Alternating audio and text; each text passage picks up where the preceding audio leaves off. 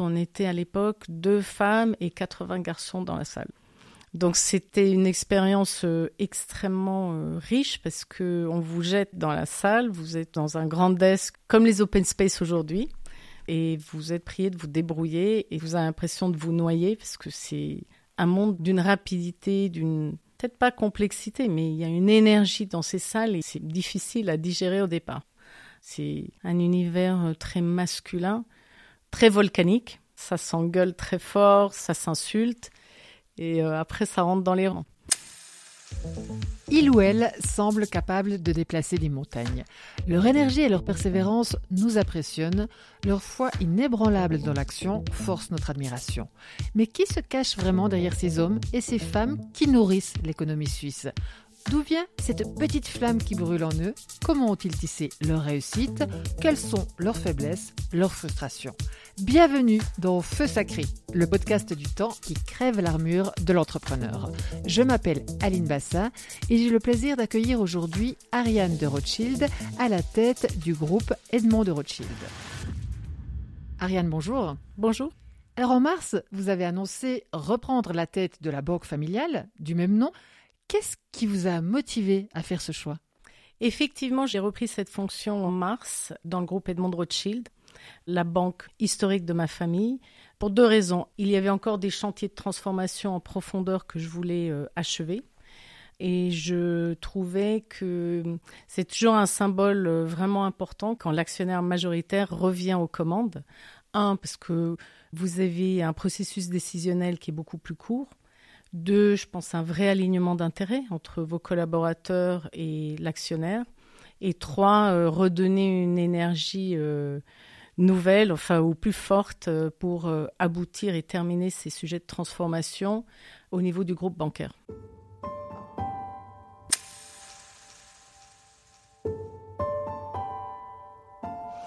Alors c'est un groupe bancaire euh, assez atypique dans le sens où il a été euh, créé par mon beau-père euh, il y a 70 ans. Il a eu une croissance d'entrepreneur parce qu'il avait une banque en France, une banque au Luxembourg, une banque en Suisse, à Monaco et différentes filiales. Et la particularité de ce groupe, c'est qu'il s'est développé localement justement mené par des entrepreneurs qui étaient très visionnaires dans ce métier et je dirais sont arrivés à un niveau de développement où à un moment donné les banques étaient euh, en concurrence les unes avec les autres. Et c'est pour ça que déjà en 2015, j'avais pris euh, la direction opérationnelle du groupe pour créer d'un univers de différentes banques compétitives un seul groupe bancaire. Il y avait aussi un sujet de culture qui était assez euh, forte entre des métiers où il y avait encore en Suisse le secret bancaire suisse, des métiers onshore en France plus un métier de gestion d'actifs très important en France, donc des expressions ou des formes de banque privée radicalement différentes. Et donc euh, mon travail était de rentrer tout le monde sous une même bannière, un même nom, une même culture, alors qu'à l'époque, chaque banque avait des noms différents, des systèmes opérationnels et IT différents, des équipes différentes, qui d'ailleurs se parlaient quasiment pas. Souvent, les banques euh, partent d'un cœur et s'étendent à l'extérieur. Et nous, on est dans un processus inverse, historiquement, qu'il y avait des banques et l'extérieur était très développé, qu'il a fallu développer dans un groupe bancaire unique. Donc, euh, dans le groupe bancaire, on est à peu près 2600 personnes sur ces différentes géographies. Donc, encore, je dirais principalement l'Europe.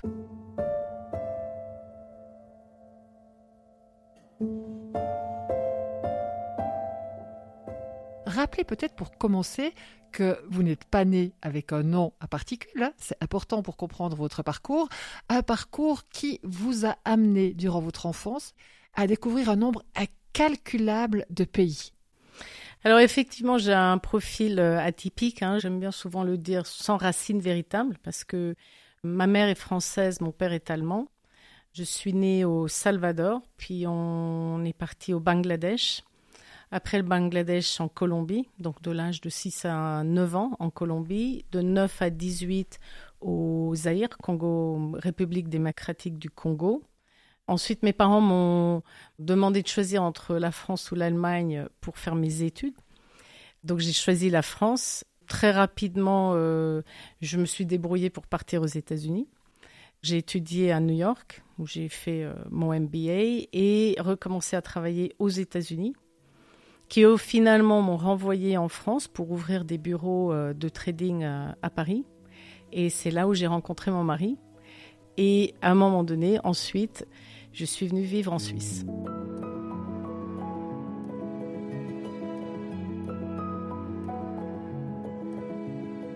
Arrêtons-nous sur votre enfance. Qu'est-ce qui a amené votre famille à se déplacer comme ça tous les 3-4 ans, changer de pays? Mon père travaillait pour une multinationale, donc il était muté tous les 3 ans. Il aimait beaucoup euh, travailler dans les pays en voie de développement. Voilà, c'était son profil, lui-même euh, très très entrepreneur, ma mère aussi, parce que c'était des pays dans lesquels on vivait qui étaient des pays euh, extrêmement pauvres, en particulier Bangladesh, Afrique. Et donc c'est intéressant de voir déjà, enfin, leur vitesse d'adaptation. J'ai toujours grandi avec un potager, par exemple, parce que beaucoup de pays n'avaient pas forcément les, les légumes euh, dont on avait besoin. Et mon père aimait beaucoup ces pays parce qu'il disait toujours qu'il y avait un potentiel de croissance beaucoup plus important. Il y avait une part de créativité euh, bah, qui était beaucoup moins structurée, donc beaucoup plus à sa main. Et je pense que l'un comme l'autre, mes parents avaient deux qualités exceptionnelles un, hum, aucune notion de classe sociale. Donc ça, c'est vraiment quelque chose qui m'a beaucoup marqué. À la maison, on a toujours eu euh, des gens de tout horizon, qui soient euh, puissants, moins puissants. Enfin, ça, j'ai trouvé très marquant pour moi. L'ouverture d'esprit et aucune notion euh, d'appartenance sociale. Et l'autre aspect très fort dans ma famille, c'est la curiosité. Donc c'est vrai que Afrique en particulier, mais pas que, en Colombie aussi, on on partait beaucoup en brousse, on allait voir des villages, on n'avait pas une vie euh, rangée et stable dans une belle villa parce que mes parents étaient très curieux. On faisait souvent des voyages incroyables parce que les routes ne fonctionnaient pas. On faisait routes, euh, bateaux, enfin les moyens de transport euh, extrêmement longs. On savait toujours quand on partait, on savait jamais quand on arrivait. Et il nous est arrivé de faire des voyages qui parfois prennent 8 heures de route, finir par être 3 jours de route parce que euh, le pont s'est écroulé, la route est embourbée, la voiture est cassée, etc. Donc on a eu une enfance euh, très vivante, très colorée, très proche de la nature aussi.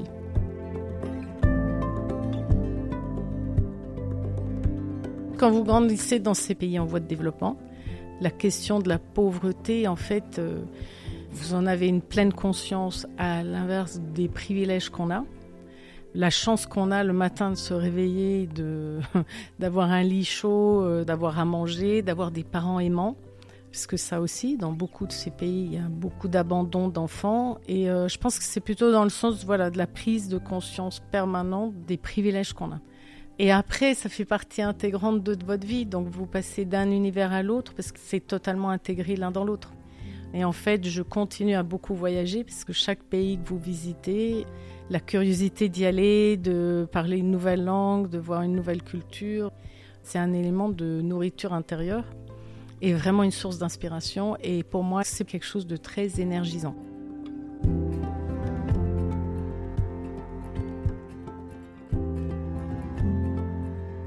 Le déracinement, presque permanent, comment vous, vous l'avez vécu? Je pense que peut-être la limite de cet exercice, c'est justement de n'avoir pas d'attache. Quand je suis arrivée en Europe, où euh, des gens qui ont une enfance euh, beaucoup plus stable, ont des amis d'enfance, ont des habitudes d'enfance, ont une culture commune. Même mon mari parfois me parlait de bandes dessinées européennes ou même euh, des films ou de la télévision. Je ne savais pas de quoi il me parlait parce que dans beaucoup de pays dans lesquels on vivait, il n'y en avait pas, euh, ou très tardivement. Donc moi, j'ai des pans de culture classique, de gens qui ont grandi en Europe, que je n'ai pas. Et puis, hum, j'ai trouvé assez difficile au départ de m'adapter en Europe, puisque les codes sociaux sont très très différents des codes euh, des pays en voie de développement, où euh, il y a une grande pauvreté, mais en même temps, il y a une énorme richesse humaine et émotionnel. Il y a beaucoup de solidarité. A contrario, j'ai trouvé qu'en France, en Europe, il y a une, froideur humaine. Enfin, c'est beaucoup plus codé. il y a moins de spontanéité, c'est beaucoup plus normé. Du coup, même à l'université, ce que j'ai trouvé difficile, c'est le côté très hiérarchique, scolaire et hiérarchique. Et je me suis débrouillée pour trouver un programme qui forcément m'envoyait aux États-Unis, parce que j'ai trouvé que les études aux États-Unis vous responsabilisent beaucoup plus, en particulier à New York, où je travaillais à mi-temps et j'étudiais à mi-temps et où, euh, dès que vous êtes en master, la majorité des étudiants ont, travaillé ou travaillent encore, de même que les professeurs aussi. Donc on n'a pas du tout la même relation, on a des relations, je dirais déjà quasi professionnelles dans le monde universitaire, à l'inverse de l'Europe où, on a gardé une hiérarchie assez forte et où je trouvais euh, que les élèves n'ont pas forcément une très grande marge d'expression possible. Et je trouvais plus intéressant, voilà, aux États-Unis, d'être, euh, c'est beaucoup plus souple et libre au niveau euh, des études.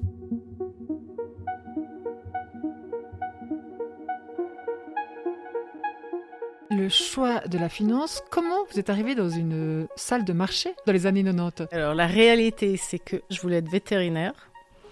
Mes parents m'ont dit pas question. C'est pas une vie euh, pour une femme d'aller vivre en brousse toute sa vie euh, au milieu des animaux sauvages. Ensuite, j'ai dit ok, je vais être euh, traductrice simultanée, faire de la traduction. Hum, mon père m'a dit ça, c'est pas un travail possible parce que tu les parles déjà ces langues, donc tu n'as aucun mérite. Combien de langues vous parlez? Cinq langues français, anglais, espagnol, c'est mes langues de naissance. Enfin, je les parle vraiment parfaitement et l'italien et l'allemand un peu moins fluide parce qu'il faut vraiment que je me replonge dans les pays. Voilà, donc mon père trouvait que c'était pas euh, digne de, de faire des études et je dit bon, faute de combattant, je vais faire des études d'économie et finance. Enfin, l'intérêt pour l'économie et la finance, c'était plus sous l'angle de l'entrepreneuriat, c'est-à-dire gérer des business. Encore une fois, j'avais deux parents qui étaient très entrepreneurs eux-mêmes. Mon père par l'entreprise pour laquelle il travaillait, et puis ensuite parce qu'il l'a quitté, il a monté ses propres usines. Et ma mère parce que dans chaque pays, elle s'adaptait et créait elle-même aussi euh, euh, des fermes de cochons. Enfin, voilà. Donc tous deux étaient très entrepreneurs. Et euh, c'est ça qui m'intéressait particulièrement. Après, la coloration finance est arrivée quand j'étais aux États-Unis et que j'ai commencé dans les salles de trading. Et puis, c'est vrai que New York, dans les années euh, fin 80, 80 enfin, c'était euh, l'univers de la finance euh, dans l'état pur.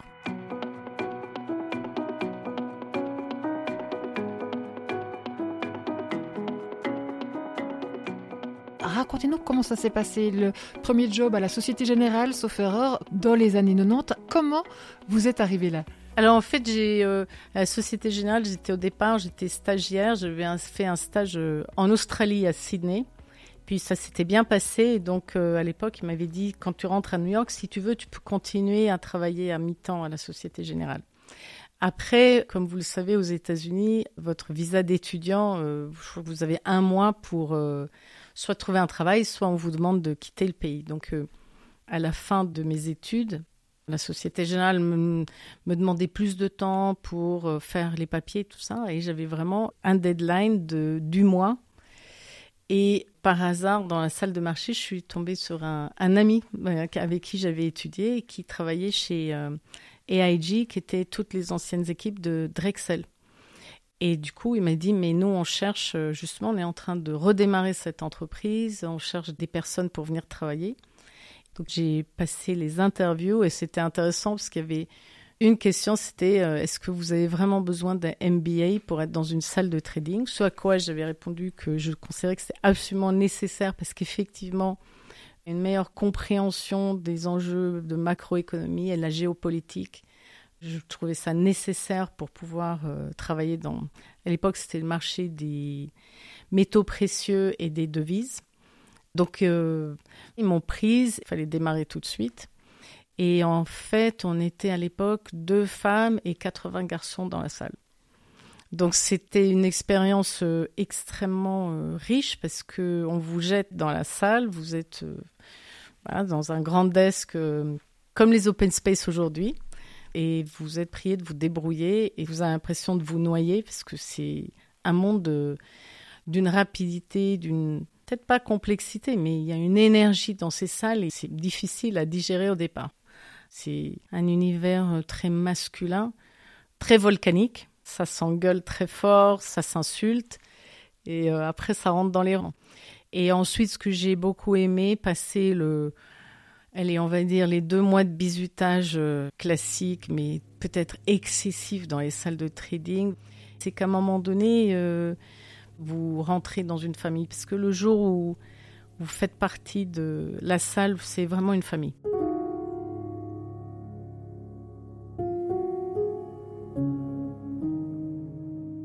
ça a été très riche en termes de formation. Qu'est-ce que vous avez appris à travailler vite, à penser vite, à résister au stress? On, imagine effectivement ces environnements comme extrêmement exigeants. Euh, je pense que c'est un tempérament. Donc, ce que j'ai beaucoup aimé, c'est la sanction ou la gratification instantanée. Hein, quand vous prenez une position euh, sur les devises, quand vous achetez du dollar, bon, c'est la sanction, euh, enfin immédiate. Ce que j'ai beaucoup aimé, c'est la prise de risque et c'est d'assumer son risque en fait, parce que on parle souvent de prise de risque, mais on parle pas assez souvent du fait qu'il faut assumer son risque et porter le risque. Ce n'est pas la même chose que prendre du risque. C'est encore une autre caractéristique et ça vous teste vous dans vos limites. Ça, j'ai trouvé très enrichissant parce que ça vous renvoie à vous-même et à ce que vous êtes capable de supporter ou pas. Et c'est pour ça que j'aime tellement l'entrepreneuriat et le business familial. Parce que le business familial, quand vous prenez du risque, à la fin de la journée, c'est vous qui le portez. La sanction, c'est vous qui la portez aussi. Et je pense que un peu la limite des sociétés cotées, c'est qu'à un moment donné, euh, bien sûr qu'il y a la gestion du risque absolu, euh, sans aucun doute, mais souvent, un des problèmes, c'est que ça peut se perdre dans dans la tuyauterie, alors que dans une entreprise familiale, elle vous est renvoyée directement.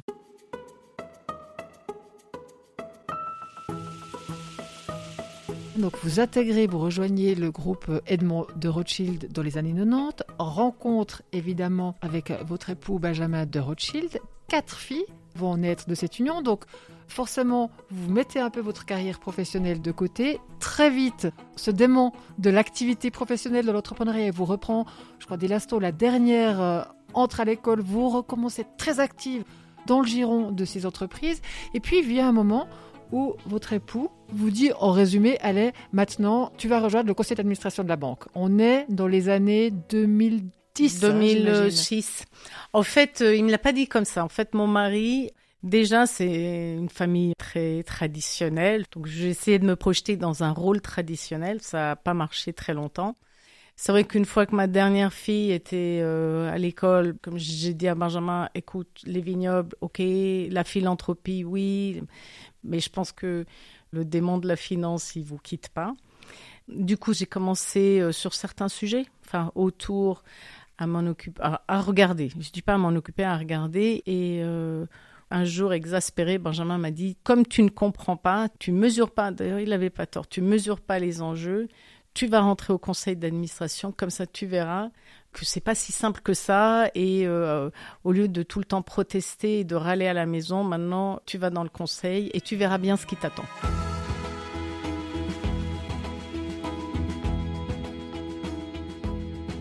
Alors c'est un parcours euh, semé d'embûches parce que dans le conseil d'administration, l'accueil n'était pas forcément très chaleureux.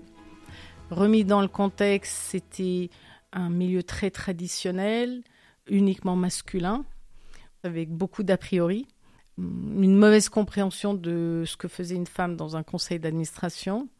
Dans les années 2000, en Suisse, c'était encore un milieu très fermé, très club confidentiel. Et euh, le concept d'avoir l'épouse du propriétaire dans le conseil, sans expérience des conseils d'administration, était pas du tout concevable et pas du tout accepté. Donc euh, c'était pas très très agréable comme accueil. Après, j'ai la conviction profonde, hein, vraiment profonde, que quand vous êtes propriétaire d'une entreprise, c'est votre responsabilité de vous assurer qu'elle soit euh, bien gérée. Et quand bien même le parcours n'était pas toujours très agréable, j'ai toujours considéré que c'était mon obligation et ma responsabilité bah, de m'accrocher, de rester dans ces conseils d'administration. C'est quand même les instances où euh, se prennent les décisions d'une entreprise.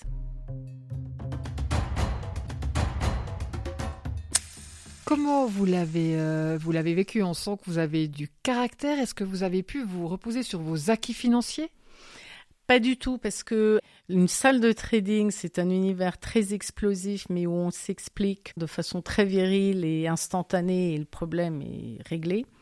Et le conseil d'administration a des codes euh, de non-dit. Enfin, il y a, oui, c'est un, une sphère aussi euh, de politique entre euh, les différents intervenants, les différents métiers, avec beaucoup de subtilité politique, diplomatique, à laquelle j'étais pas du tout habituée. Donc c'est vrai que j'étais euh, peut-être plus directe, ce qui étonnait beaucoup.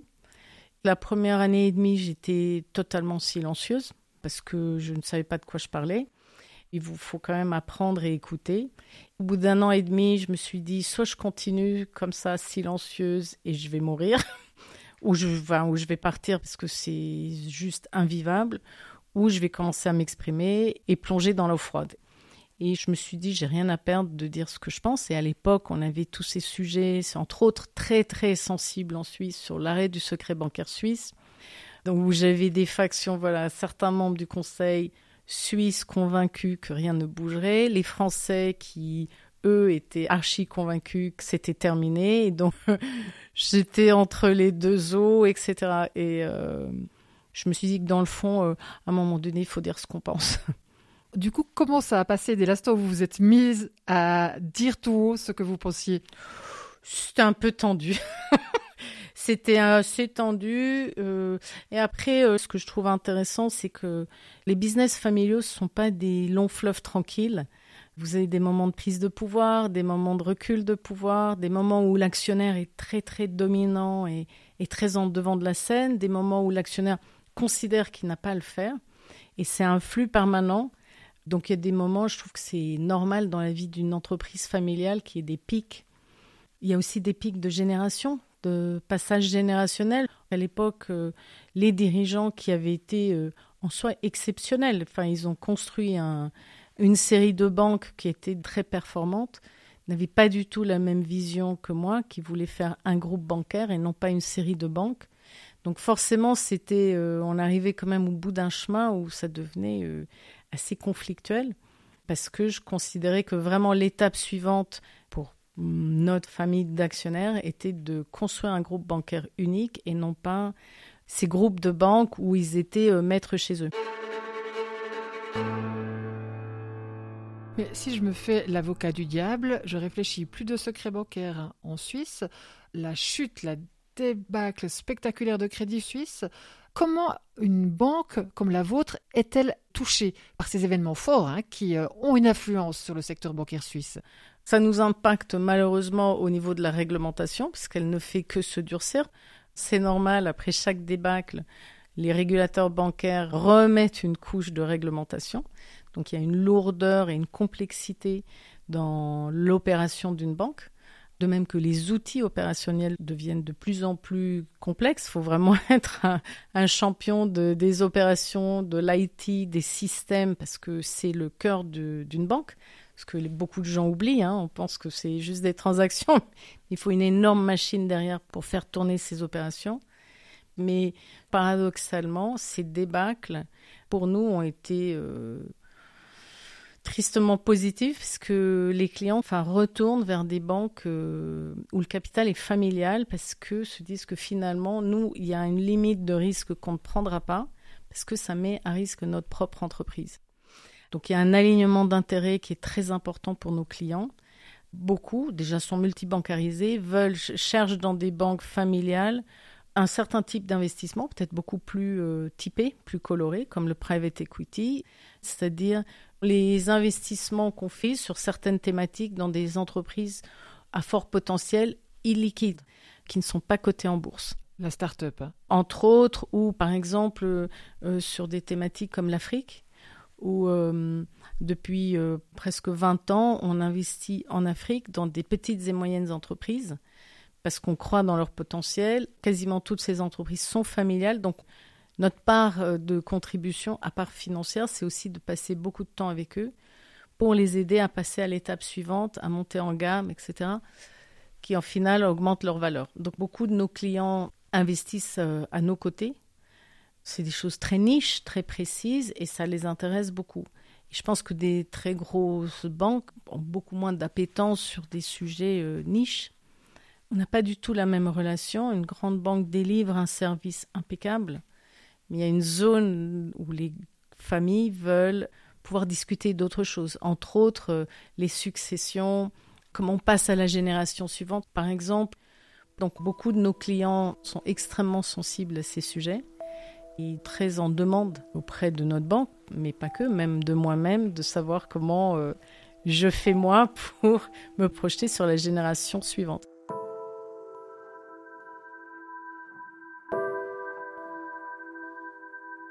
Vous avez lâché le mot transmission.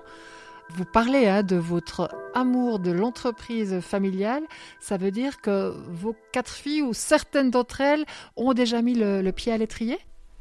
La transmission familiale est un des sujets euh, les plus épineux. Soit en tant que parent, dès le départ, vous formatez ou vous encouragez vos enfants à en faire partie, soit vous leur faites confiance et vous les laissez un peu partir dans leur chemin tout en gentiment leur, rappelant leur, leur responsabilité. Ce qu'on a toujours partagé, euh, mon mari et moi, avec nos filles, c'est de dire qu'il est impossible d'hériter si on n'est pas responsable avec ce qu'on reçoit. Comme j'ai toujours dit à mes filles, c'est pas tant de leur demander d'être des banquières, je leur ai dit vous devez savoir gérer des business. Et pour le coup, euh, c'est un chemin euh, où vous, voilà, difficile entre les laisser s'exprimer ce qui est important, c'est qu'elles développent leur personnalité, qu'elles aient leur vécu, leur expérience, euh, leur richesse intérieure. Parce que pour tenir sur des chemins très longs, il faut soi-même être déjà euh, très, très ancré. Donc j'ai quatre filles. La plus jeune a 20 ans, elle est née à 27 ans.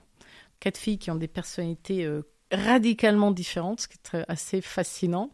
Ma fille aînée a son entreprise au Canada, où elle fait de la communication justement pour toute la tech. Ma deuxième fille a fait de la microbiologie et en ce moment est avec moi sur tout ce qui est justement investissement dans les petites et moyennes entreprises. Donc c'est son apprentissage dans la gestion des business qui ne l'empêchera pas parce qu'elle aimerait vraiment retourner faire ses études, terminer ses études. Ma troisième fille est dans l'environnement. Donc là, va rejoindre un consultant dans tout ce qui est ESG euh, e et environnement. Et la plus jeune est fanatiquement euh, entrepreneuse. Donc étudie, travaille chez Caron et est en train de développer, ben, elle est à bout chance, une plateforme, une app sur tout ce qui est produits de beauté et utilisation justement avec tous les, normes ESG. Euh, e Donc elle est hyper active et moi, ce qui m'intéresse, voilà, c'est qu'elle développe ce goût pour l'entreprise et qu'elle l'exprime comme elle l'entend, et non pas forcément à travers une banque. Parce qu'une banque est une entreprise comme une autre.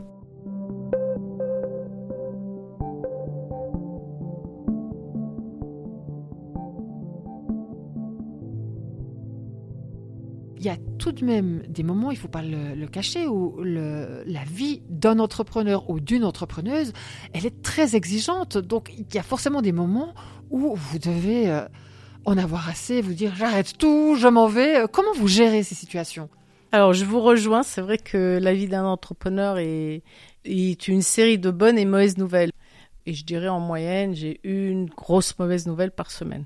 Souvent, ça vient en, en bataillon de par la diversité des business qu'on gère, que ce soit de la viticulture à l'hôtellerie, de l'hôtellerie à la banque. de toute façon, il y a toujours quelque chose qui ne marche pas. Après, sur le découragement, la chance d'avoir vécu dans des pays euh, très pauvres fait que je peux être découragée le soir, mais le matin, quand je me réveille, je considère être tellement privilégiée que la machine, elle repart à fond. Et d'autre part, je fais beaucoup de voyages et je me ressource par les voyages. C'est vrai qu'un de mes derniers voyages était au Vietnam. Je trouve le simple fait de se promener dans les rues euh, de Hanoï, enfin, vraiment voir euh, à quel point euh, la vie est dure pour beaucoup de gens. Je me dis que j'ai pas le droit d'être découragée. Ce qui n'est pas toujours facile, c'est de trouver le bon équilibre entre une vie professionnelle extrêmement prenante, une vie familiale et une vie personnelle. J'ai toujours dit, euh, Rien ne sert d'avoir beaucoup d'argent si vous avez des enfants dysfonctionnels. Donc pour moi, c'était euh, vraiment fondamental que je puisse élever mes enfants. Mais ça demandait une gymnastique euh, assez importante et des horaires difficiles. Et souvent, mon mari me disait, mais moi, j'existe aussi.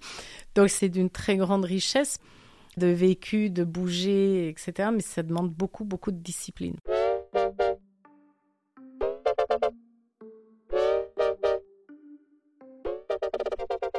Alors, a posteriori, on a parlé de votre parcours au sein de la Banque Edmond de Rothschild et de l'attitude des administrateurs que vous avez rejoint le, conseil d'administration. Vous, est-ce que vous feriez quelque chose différemment aujourd'hui? Ah, Moi, je pense que dans une entreprise familiale, un conseil d'administration a l'obligation, euh, je le pense profondément, a l'obligation d'accueillir la nouvelle génération. Parce que c'est la continuité de l'entreprise. Donc aujourd'hui, j'ai des membres du conseil d'administration déjà d'horizons très mélangés, très différents, euh, avec euh, beaucoup plus de femmes dans les conseils, parce que je trouve qu'elles ont aussi euh, une vision et une richesse de l'entreprise familiale au sens large qui m'est très précieuse. Et je pense que dans une entreprise familiale, un conseil se doit d'accueillir et, de réfléchir aussi comment on encourage la nouvelle génération à s'enthousiasmer pour cette entreprise. Et ce que j'ai regretté quand moi j'ai commencé, c'est de ne pas m'avoir euh, gentiment accompagné. Euh, ben justement de se dire enfin j'ai quelqu'un qui s'intéresse vraiment à cette entreprise donc je vais l'amener à, comprendre les rouages et peut-être à ce que ça se fasse en douceur et non pas de façon aussi euh, crispée et pour mes filles, de temps en temps, elles viennent dans les conseils quand elles sont là. Parce que je trouve que c'est toujours intéressant que les conseils les voient, les connaissent, et même elles, que de temps en temps, elles écoutent comment ça se passe. Parce que vous savez très bien, je trouve que les enfants sont des éponges euh, qui avalent tout. Et euh, c'est toujours intéressant d'avoir leur feedback très spontané et naturel, hein, qui ne sont pas dans les rouages habituels.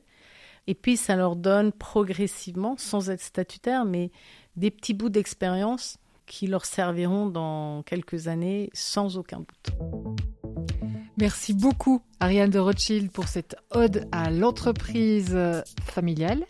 Et comme d'habitude, une mention spéciale à trois autres femmes formidables à la production de Feu Sacré, Victoria À la production, Sylvie Coma au montage et Bérangère Farco qui s'occupe de la promotion de notre podcast. Vous aussi, vous avez le feu sacré. Utilisez le bouche-oreille numérique sur vos canaux préférés pour le faire savoir et à très vite.